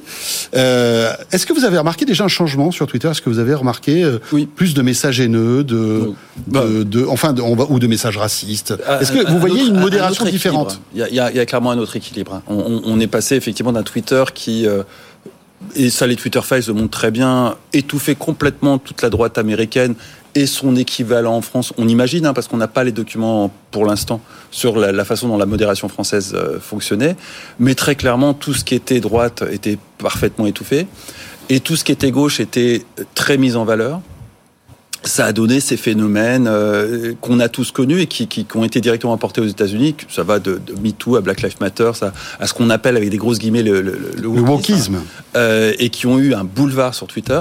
Et puis là, effectivement, euh, Elon Musk a éliminé la quasi-totalité du service de modération, hein, pour être tout à fait honnête, l'a remplacé par de l'algorithmie. Euh, typiquement la prise en compte des blocages, enfin, tout, un système algorithmique qui fait que euh, la visibilité est gérée par les interactions négatives avec les, autres utilisateurs de Twitter plutôt que par des gens qui sont dans la Silicon Valley et qui vont décider que euh, tel sujet est tabou, tel sujet est bien, que ça c'est bien, ça c'est mal et que non, maintenant c'est grosso modo le groupe qui s'auto-modère, donc c'est vrai que c'est un peu chaotique. Et c'est vrai que ça a complètement rééquilibré euh, l'extrême gauche et l'extrême droite. Parce qu'il n'y a plus que ça, hein. il y, a- il y a plus grand monde au milieu. Euh, aux États-Unis, comme en France, Oui. hein, on, on. C'est vrai que ceux qui prennent la parole sont plutôt des gens euh, des extrêmes, on va dire. Il faut être honnête, politiquement aussi, c'est la même Oui. situation. On, on a une extrême gauche, une extrême droite et des gens qui font du business au milieu. C'est malheureusement aux États-Unis comme en France, comme dans l'Occident, tout est comme ça maintenant. Donc euh, ceux qui sont au milieu, effectivement, sont plutôt calmes, euh, quoique de plus en plus nerveux aussi. Euh, mais très clairement, c'est dans les, les équilibres extrêmes que ça a vraiment changé.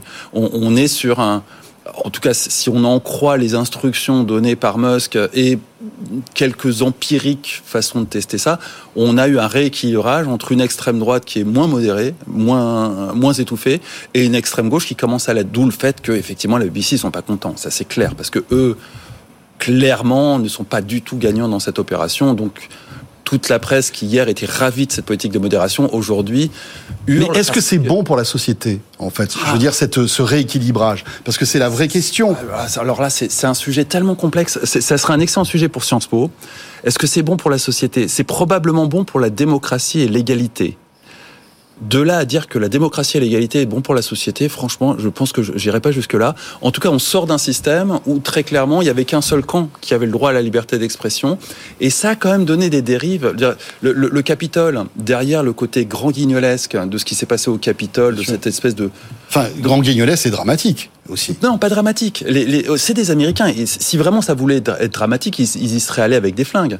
Ils y sont allés les mains dans les poches. Donc, non, non, c'est c'est grand guignolesque, point barre.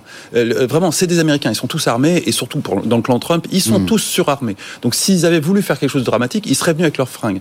Ils ne sont pas venus avec leurs flingues. C'était juste du grand guignol. Mais un, un spectacle pitoyable pour la démocratie.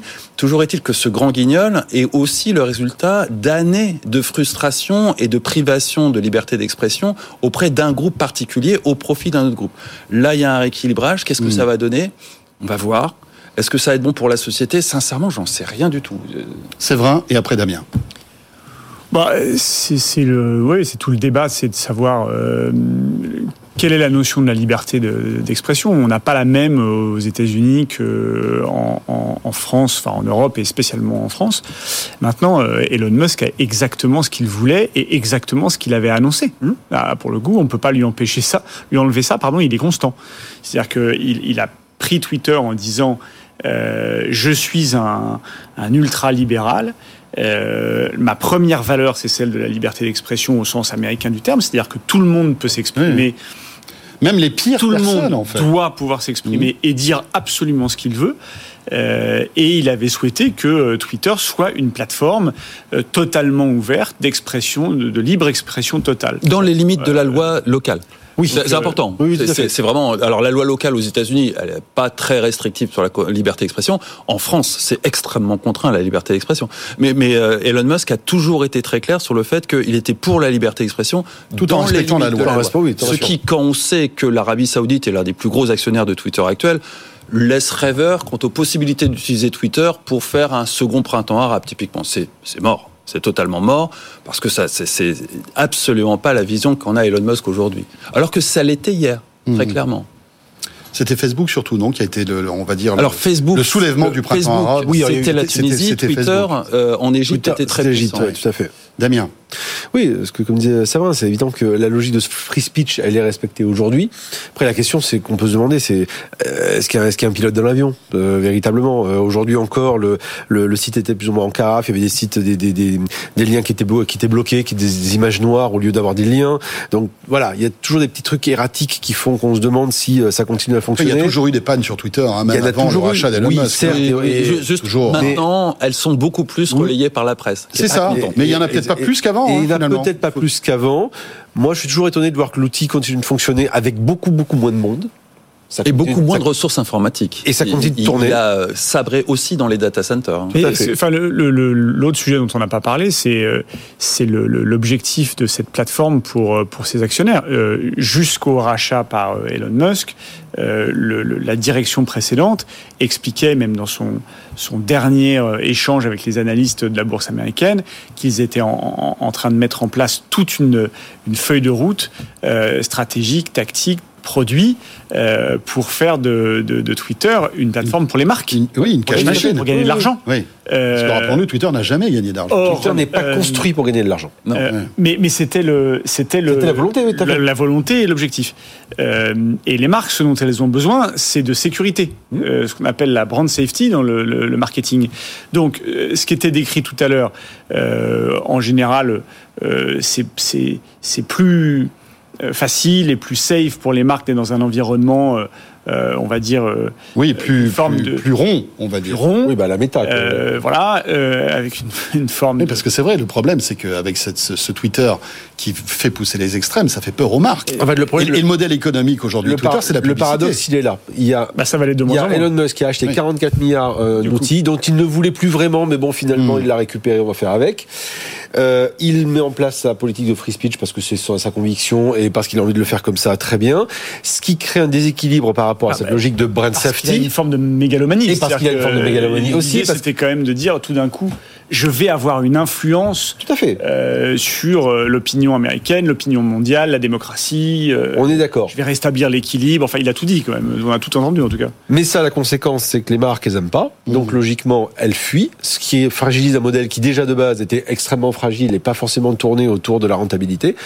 Donc, le problème, il est le cercle est vicieux. Donc, on dégraisse, on dégraisse en se disant, bah, on va bien arriver à virer les Ouais. gens. Et à un moment, ça va être, ça va être sur l'os. Qu'est-ce qui va se passer Mais que- quel va être le modèle économique de Twitter? Mais lui, il est cohérent hein, depuis un, le un début, mélange euh, premium et publicité. Alors le- la publicité, il, a radicalement changé les méthodes de targeting hein, et donc il devrait arriver à un revenu moyen par utilisateur qui soit à peu près l'équivalent ou en tout cas qui s'approche de celui de Facebook alors qu'il est même pas la moitié. Mhm. Pour des raisons vraiment très bêtes. hein. Facebook a été construit pour faire de la pub. Oui. Twitter, Pas du tout. Non. c'est pas absolument très clair de pourquoi Dorsey a construit Twitter. Mais toujours est-il que ça n'a jamais été efficace d'un Mm. point de vue publicitaire. Et on l'a tous vu, hein, les, les, les ciblages des pubs que nous, chacun d'entre nous recevons sur Twitter sont souvent complètement aberrants. Je reçois beaucoup de pubs pour des yachts.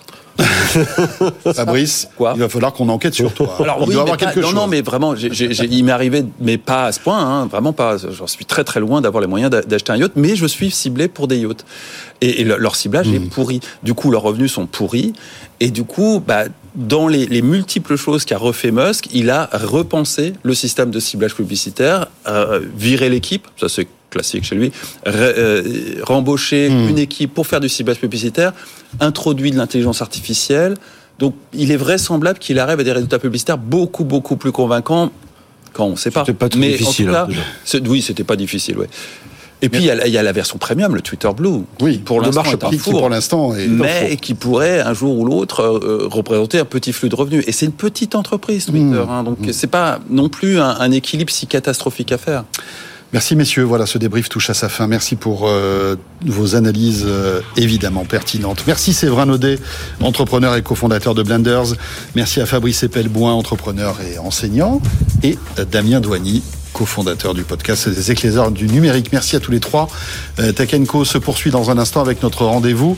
Direction Station F, comme chaque lundi soir. À tout de suite. Co. Les pépites de Station F. Les pépites de Station F sur BFM Business, comme euh, chaque lundi soir, vous le savez, on plonge dans cet incubateur qu'on aime beaucoup ici. Euh, et euh, ce soir, on va parler, on va découvrir deux startups qui travaillent dans l'accessibilité, en quelque sorte. Voilà, on est dans cette thématique du handitech. Euh, Arthur Alba est avec nous. Bonsoir Arthur. Bonsoir François. Vous êtes le fondateur de Streetco. Tout à fait. Euh, et puis euh, Hicham Ousseni est avec nous aussi. Bonsoir Hicham. Bonsoir. Euh, président directeur général de Kunto. Voilà, deux startups qui, euh, euh, vous allez le découvrir dans les minutes qui viennent, œuvrent justement pour l'accessibilité et encore une fois nous prouvent que la tech au service du handicap, eh bien c'est formidable. Arthur, vous, vous avez mis en place, si on peut le schématiser, une espèce de Waze pour les personnes à mobilité réduite, c'est ça? Ouais, c'est tout à fait ça. Et ça s'appelle Streetco donc. Ouais. Streetco, c'est exactement ça. C'est euh, un Waze, c'est une application gratuite et collaborative qui va permettre aux utilisateurs de signaler en quelques secondes, avec aussi de l'intelligence artificielle, les obstacles qu'ils rencontrent au quotidien lors de leur déplacement. Euh, ça peut être des obstacles temporaires, ça peut être une zone de travaux, des encombrants, un échafaudage. Ça peut être aussi des obstacles permanents, un escalier, une forte pente, un trottoir étroit. Et l'objectif, en fait, c'est nous ensuite d'alerter nos utilisateurs sur la présence de cet obstacle et de leur proposer, quand c'est possible, un itinéraire alternatif adapté à leur mobilité. Et je précise qu'on ne parle pas que de personnes en situation de handicap, on parle plus largement de personnes à mobilité réduite, qui sont en fait euh, des personnes âgées, qui sont aussi euh, des personnes avec des poussettes, des valises. Donc en fait, euh, tous, plusieurs fois dans l'année, plusieurs fois par mois, parfois, on est aussi des personnes à mobilité réduite qui peuvent avoir besoin d'un itinéraire un petit peu plus confortable, un petit peu plus sécurisé sur l'application Streetco. Donc voilà, c'est pour. euh, en fait, c'est donnez-nous un exemple de, de trajet qu'on peut faire avec votre appli. Par exemple, on part d'ici de BFM Business pour aller de l'autre côté de Paris. Ouais. Eh bien, je vais rentrer ce, ce- cet itinéraire et vous allez me, me- me tracer, on va dire, un, un parcours qui va intégrer, par exemple, les, les transports en commun. Comment ça se passe en fait? Alors, on n'a pas encore la fonctionnalité multimodale, c'est-à-dire qu'on fait pas totalement l'itinéraire. Donc vous êtes piéton pour l'instant. Ouais, on est pour l'instant piéton, mais on va quand même indiquer l'accessibilité des arrêts de transport en commun à proximité. Donc à Paris, malheureusement, le métro est pas encore totalement accessible, même on a pas mal de retard, mais ça va être plutôt les arrêts de bus, les arrêts de tramway qui sont accessibles. Donc on va guider la personne comme n'importe quel itinéraire piéton, comme Google Maps le ferait, sauf que nous, on va avoir l'état d'accessibilité euh, de la voirie, du trottoir.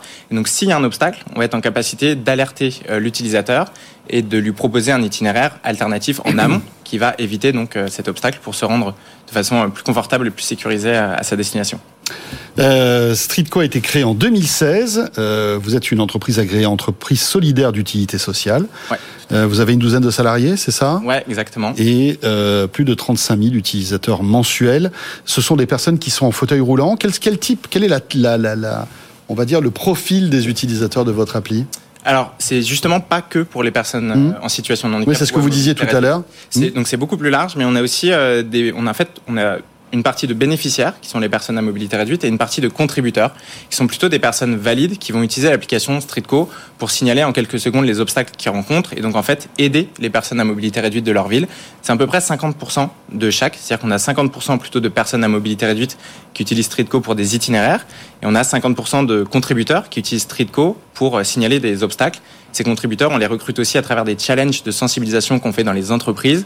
Donc en fait, c'est de la sensibilisation à impact. On va parler de handicap dans les entreprises pour faciliter l'insertion des personnes handicapées dans ces entreprises. Et on va organiser une espèce de compétition solidaire qui permet aux utilisateurs aux salariés de signaler le maximum d'obstacles possibles avec l'application Streetco et de remporter le challenge de leur entreprise euh, à la fin. Alors aujourd'hui, c'est une application outdoor. Ouais. Le défi, ça serait que ça fonctionne aussi indoor. Alors- à l'intérieur des gares, des, euh, je, je disais des stations de métro, ou même des entreprises. Complètement. Euh, et d'ailleurs, on y travaille. On a créé un collectif qui s'appelle Access Lab Mobilité. On s'est associé avec trois autres startups de l'accessibilité euh, qui sont Envibe, Audiospot et View. Et en fait, ces startups ont des euh, capacités de guidage indoor. Nous, on est des experts de la collecte de données d'accessibilité outdoor et du guidage outdoor. Mais en fait, on est en train de travailler avec ces startups pour faire une super application qui va être capable de faire du guidage indoor, outdoor, multimodal, multiprofil. Donc vraiment euh, toute la chaîne de déplacement, porte à porte, avec euh, le métro, les gares SNCF, etc. Top, Euh, parce qu'en plus c'est pas la même technologie. Hein. À l'extérieur c'est le GPS, à l'intérieur c'est d'autres technologies. Ouais, tout à qui nous fait. permettent Euh, de nous utilisent- diriger. Ouais, exactement. Ils utilisent plutôt des balises beacon, euh, Mhm. mais l'objectif en s'associant, c'est qu'on s'appuie sur les expertises de chaque startup. Nous, on a plutôt vraiment cette expertise, cette capacité de collecte de données. Mhm. On est un peu les seuls en fait à remonter. Euh, d'autres, une autre startup a plutôt l'expertise d'itinéraire, et d'autres startups ont plutôt l'expertise indoor. Et en fait, euh, bah, sur la Handitech, je pense que c'est important de s'associer avec euh, d'autres startups qui font des choses complémentaires à ce que nous on est capable de faire. Top, vous restez avec nous, Arthur. Avec plaisir. Euh, Hicham, c'est à nous, donc président, euh, directeur général de Kunto. Euh, vous, vous avez mis au point une appli de sport qui s'adapte au handicap euh, de, de, ses utilisateurs. Expliquez-nous comment ça fonctionne. Ben écoutez, c'est assez simple. Kunto, c'est la première application de sport et nutrition en France, voire dans le monde, qui propose du contenu en fonction d'un handicap ou d'une pathologie spécifique. Donc concrètement, notre vision, c'est que toute personne, peu importe sa particularité physique, puisse un jour accéder à la pratique d'une activité physique. Assez simplement, on a créé une plateforme divisée en trois parties bien distinctes. Donc euh, une partie où on propose des circuits, des programmes sportifs adaptés en fonction justement des singularités de chacun. Un peu comme un Netflix, euh, donc de vidéos où on retrouve des vidéos à la demande euh, sous format de sous, sous forme de programmes sportifs. Mais qu'est-ce que je fais? Je, Dans, dans l'application, je rentre la particularité de mon handicap dès le départ, c'est ça? C'est exactement Et ça. automatiquement, elle va s'adapter à mon handicap. Exactement. On fait un, on a un formulaire d'entrée. Donc on propose, on- il y a une ribambelle de, de questions auxquelles on y répond. Et derrière, il y a un algorithme qui crée un programme euh, en fonction de l'handicap ou de la pathologie de la personne. Et quel type de programme euh, puis-je retrouver? On peut y retrouver du fitness, assez simplement, du yoga, euh, des parcours euh, de cardio training, du stretching, etc., etc. C'est dingue parce que vous dites que vous êtes les premiers à faire ça. Euh, Aujourd'hui, les, les géants américains, on sait qu'ils sont tous sur ces segments hein, du fitness, Apple notamment, euh, euh, eh bien, n- n'intègre pas le handicap? Non, malheureusement. Euh, ils ont tous décidé de se focaliser sur des programmes qui sont très génériques, parce que ça reste, ça- il y a une complexité euh, de créer des programmes sur mesure en fonction de chaque profil. Et euh, aujourd'hui, ils ont décidé de créer des programmes pour tout le monde, pour monsieur tout le monde, mais pas pour les personnes euh, malades, tout simplement. D'accord. Et euh, j'imagine que pour vous, c'est un travail quand même de, titan, non? Parce que des, des handicaps, il y en a énormément. Et si vous voulez justement permettre à toutes les personnes de, tout type de handicap de participer et de pouvoir euh, utiliser votre appli, euh, c'est du boulot, non? Exactement, c'est un travail énorme. hein. C'est pour ça qu'on fait appel à des, personnes compétentes, par exemple des enseignants en activité physique adaptée. On a créé un protocole qui nous permet de créer nos contenus et de les intégrer directement sur la plateforme. Euh, vous l'avez bien compris, hein, aujourd'hui on peut pas se, on peut pas proposer des, du, du contenu pour tous les types de handicap, mais c'est notre vision. Aujourd'hui on en propose à quatre, donc des personnes en qui ont des problèmes respiratoires, post-cancérologie, en handicap moteur, donc des personnes euh, en fauteuil roulant, mais aussi pour des personnes en situation d'obésité. L'objectif c'est d'aug- d'augmenter ces, ces différents profils ces diffé- et d'augmenter notre panel de programmes pour d'autres types de handicap au cours du temps. Très bien. Et tout est en différé, c'est-à-dire que ce sont des vidéos que je vais pouvoir visualiser. Je peux pas un moment rentrer en contact avec un, un coach Totalement. en, en visio Ah si si totalement. En fait, c'est ce que je, voulais dire. Il y a trois volets dans l'application. Il y a une partie vidéo à la demande que l'on peut consulter à tout moment. Il y a une marketplace d'enseignants, euh, enfin de professionnels du sport santé que l'on peut contacter en cas de besoin plus spécifique. Et il y a un troi- troisième volet, c'est le volet nutritionnel où on peut consulter des recettes qui prennent en compte la singularité de chacun, parce qu'on s'en rend pas compte. Mais une personne euh, à, à mobilité réduite, une personne en fauteuil roulant digère moins vite que nous parce qu'elle est moins mobile. Donc on va proposer des recettes qui prennent en compte cette condition et cette particularité. Incroyable. Euh, et quel est le modèle économique de Kunto Et après, je, vous posais la question aussi euh, à Arthur. Alors aujourd'hui, on a décidé de se focaliser en B2B, donc on propose des licences à des entreprises soucieuses du, du bien-être De leurs salariés. de leurs salariés en situation de handicap ou pas d'ailleurs, D'accord. et pour se lancer pérennement dans le B2C un peu plus tard. Donc ça me permet de lancer un petit appel à toutes les entreprises soucieuses de, le- de la qualité de vie des personnes en situation de handicap de, leurs euh, de leurs salariés. Ben, N'hésitez pas à nous contacter pour, euh, bah, pour, pour justement vous accompagner sur cette thématique de l'inclusion par le sport. Voilà, ça s'appelle Kunto, hein, si vous cherchez tout ça.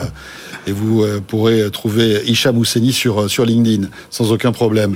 Arthur, votre modèle économique, à vous Ouais, l'application elle est totalement gratuite. Ça c'est un peu une promesse. Mmh. On voulait, c'était hors de question de faire payer les personnes à mobilité réduite euh, pour notre service.